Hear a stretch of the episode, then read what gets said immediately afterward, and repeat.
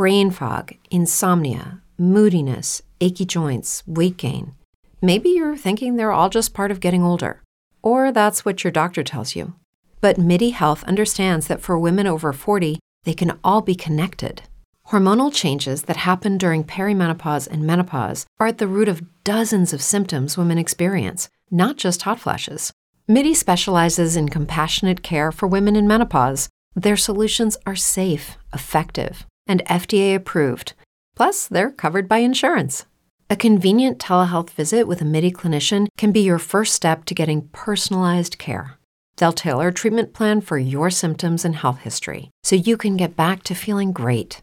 91% of MIDI patients get relief from symptoms within just two months. When your body changes, your care should too. Book your virtual visit today at joinmidi.com. That's joinmidi.com. Así es, gracias amigos de Acción en la Mañana, comenzando una semana repleta de informaciones. Gracias por amanecer con nosotros en la aplicación de Radio y también en todas nuestras frecuencias. Señores, míralo ahí, estamos listos para el cafecito, don Luis. Wakey, wakey, Florida. Vamos para adelante. ¿Tú viste esa tronco de carrera ayer en el Daytona 500? Mm. El novatito. El novatito se fue al frente, ¿eh? Austin Sindrick bigote a bigote terminó esa carrera. Me da pena, bendito, porque le ganó a Boba Wallace, que tú sabes que había ganado Taladega. Pero este es el, qué, qué manera de celebrar los 75 cumpleaños de NASCAR. Y estaba ese estadio repleto. 150 mil almas habían allí.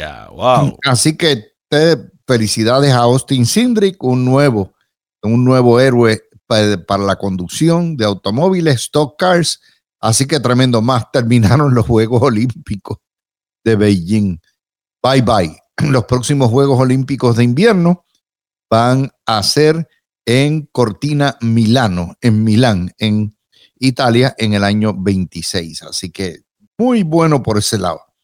Eh, y a la reina Isabel le dio COVID a los 96 años. Oye, sí, sí, sí. Dicen que lo que tiene es gripe, básicamente. tiene unos síntomas leves, tiene las terceras vacunas y todo. Gracias a Dios, así que está protegida. Hay quienes piensan que, la reina es inmortal ya, porque. Bueno, 70 años en el trono, imagínate tú. wow. 70 años en el trono. Yo me imagino que ya quiere cumplir 100 años, los 75, para entregarle a. ¿cómo Camila. A, Camila. Camila ya está bendecida. Eh, y por cierto, tú sabes que también le dio al rey Felipe VI el, COVID y ya salió, ya lo dieron de alta. Y otro detalle que te tengo, en el Reino Unido, Boris Johnson determinó que aun cuando tú tengas COVID, ya no tienes que hacer cuarentena. Así que te vas por esos reinos de ¿Oh, Dios a repartir el COVID para todo el mundo. Ahí está. Va a estar como aquí, como en Florida, más o menos. Mira, te traigo más todavía. Eh, no te puedo decir eh, mucho de la, guerra de Ucrania porque llevamos 48 eh, días esperando a que se haga cierta la, la, histeria del gobierno de Biden de que en 24 horas o 48 horas invaden y Putin ha jugado magistralmente el juego. Tiene esperando. ya llevamos 48 días, ya. 48 días en esta crisis. Esto empezó para que tú tengas una idea, tú te acuerdas las primeras notas de los líos en el Donbass, que es el, área del este, lo que son los, distritos o las provincias rusas, ¿verdad? Con poblaciones rusas, comenzaron a finales de año prácticamente. O sea, estamos en esto y, y, la histeria del gobierno de Biden comenzó hace como 38 días, diciendo, por ahí vienen los rusos, vienen los rusos. Pues estamos esperando supuestamente y que se ven a una cumbre Sí, dice Biden que va a ir a una cumbre esta semana, pero la condición es que no exista una invasión. Yo creo que Putin se lo está vacilando. Putin está muerto de la risa, papá. Ya tú sabes. Muerto de la risa. Bueno, pues déjame traerte mm, para que vayan despertando. Si usted va a ir a, a desayunar hoy y tiene un zumito o ¿verdad? un juguito de naranja, que prepárese que subió el costo de la naranja 18%. Dos razones. una baja y una merma enorme en la producción de naranjas y número dos, una demanda mundial porque todo el mundo ahora quiere zumo o jugo de naranja eh, puro, sin diluir, sin concentrar. ¿Por qué? Por el COVID. Porque siempre se ha dicho que, sube las defensas. Te sube las defensas y entonces ahora todo el mundo se los compra en, en drones. Y si se da la crisis, si finalmente los rusos invaden Ucrania, prepárate a pagar cuatro dólares por el galón de gasolina.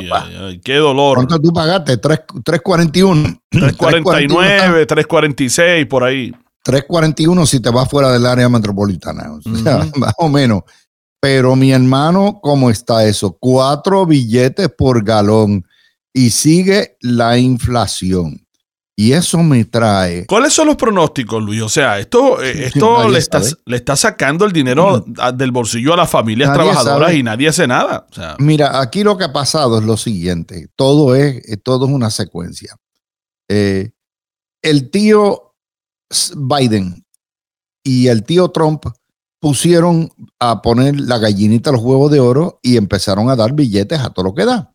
Al haber billetes corriendo en la economía, obviamente, y, hay menos trabajadores y hay menos suplidos que hacen las grandes corporaciones. Dijeron, ajá, esta es la hora, nos vamos a hartar aquí, nos vamos a dar fiesta. Y tú ves que la inflación coincide con ganancias récord billonarias y millonarias de todas las empresas, los que producen alimentos, los que producen automóviles, los que producen todo el mundo, todo el empresariado, eso es parte de los excesos del capitalismo, utilizaron la crisis para hacer el billete. ¿A costa de quién? A costa del trabajador. Del trabajador.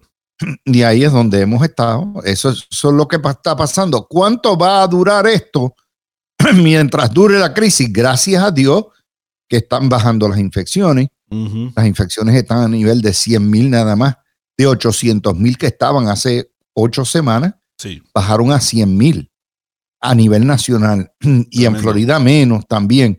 Así que. Tú sabes que estaba leyendo una columna. Estaba leyendo una columna en uno de los periódicos nacionales durante el sábado, el fin de semana, y decía un experto que esto de la, del COVID, no sé qué pienses tú, pero él decía que ya va a ser como las muertes por cigarrillo. Eh, y él comparaba por qué las muertes por cigarrillo, porque, bueno, porque el que fuma es porque quiere. Y el que pues, muere por COVID, lamentablemente la mayoría no están vacunados. O sea que no es por falta de, recursos, sino que se va a quedar como los que mueren por cigarrillo. Eh, es por, o por las del flu, la influenza. Exacto. Es porque no existe una vacuna como tal para la influenza. Lo que, lo que, la llamada vacuna lo que hace es que realmente te prepara para que tú estés en ciertas cepas y ciertas variantes, pero no todas. Imagínate, hay miles y miles de virus. Y cada año, pues los científicos detectan y dicen, bueno, pues este año estos van a ser los prevalecientes, pero si no, pues te llevo. Déjame, oye, pues, tú viste la guerrilla que hay entre Alexandria Ocasio Cortés y Tucker Carlson. Hay guerra entre los dos. ¿No te enteraste? No, no me enteré. Bueno, pues resulta que Alexandria, ella se pinta, ¿verdad? Como una persona de color. Ah, a person of color. De color. Es de color. ¿De qué y, color? Tucker Carlson le dije, deja la vaina, doña. Usted es una dama blanca parejera, entitled. Usted se pasa por, por Miami Beach y para arriba y para abajo y usa carteras Vuitton y qué sé yo ni qué, y traje Gucci. Deje la vaina. Además, usted es más blanca que Blanca Nieve, déjela blanca. Y eso nos trae al debate precisamente en el mes de la, la cultura, la historia afroamericana, de la obsesión que tiene esta nación con los colores. Mire, eh, Alexandria Ocasio Cortés, primero, es 100% estadounidense. Nació en el en, Estados Unidos. Segundo lugar, es puertorriqueña, es decir, es hispana, pero es puertorriqueña blanca, de raza blanca. Una cosa es el origen étnico y cultural y otra cosa es lo que es el color de la piel. Son dos cosas distintas. Además, todos somos de color.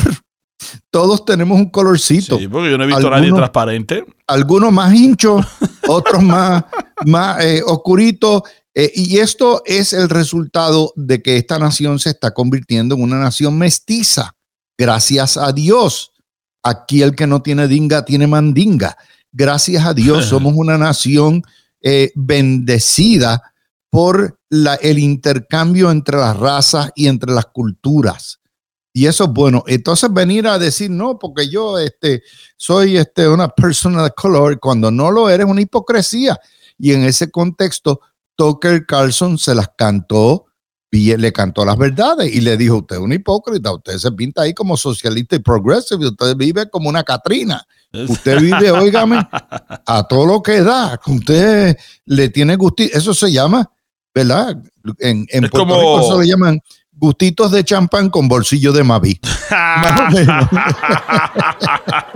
es como, como mucha gente piensa. He escuchado mucha gente decir que Barack Obama fue el primer presidente negro más blanco que tuvo la nación.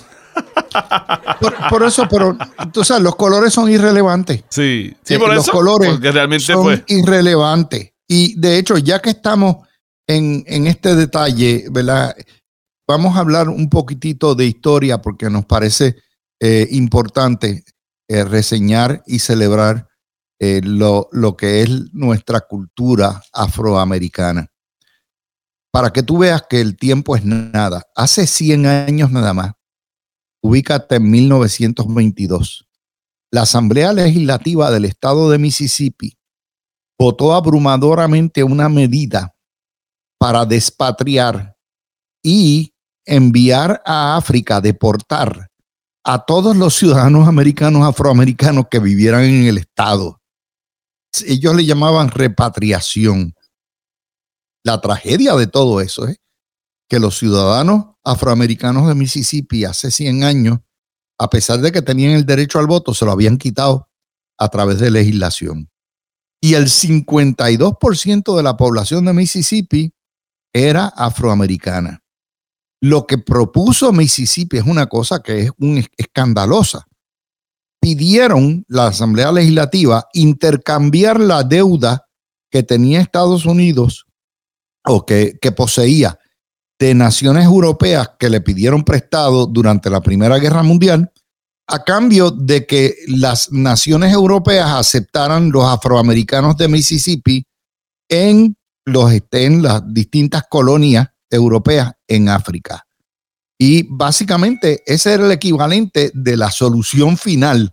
Sin exterminarlos, era deportarlos, enviarlos. Mira qué barbaridad. O sea, 100 años nada más. ¿Qué hemos aprendido? Que no hemos evolucionado mucho. Todavía el racismo sigue, sigue la barbaridad esta. Y nuevamente, imagínate que se lo hicieron con los hispanos que nos dijeron todos los hispanos y todos los latinos hay que deportarlos, hay que mandarles a sus países. Imagínate, pues tendrían que sacar 70, 80 millones de nosotros para afuera. no se puede. al infierno. No way. bueno, señores. Regresamos con más. Aquí se aprende de todo. Yo te lo estamos. Aquí estamos. Y mira con lo que te voy. Mira. Ahí está, señoras y señores. Día de los presidentes.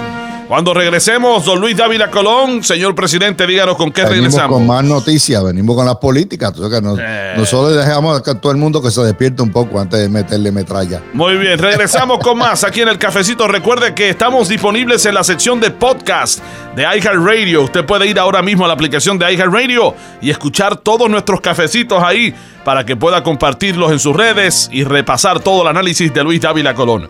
Regreso con más, no se retire, esto es Acción en la Mañana.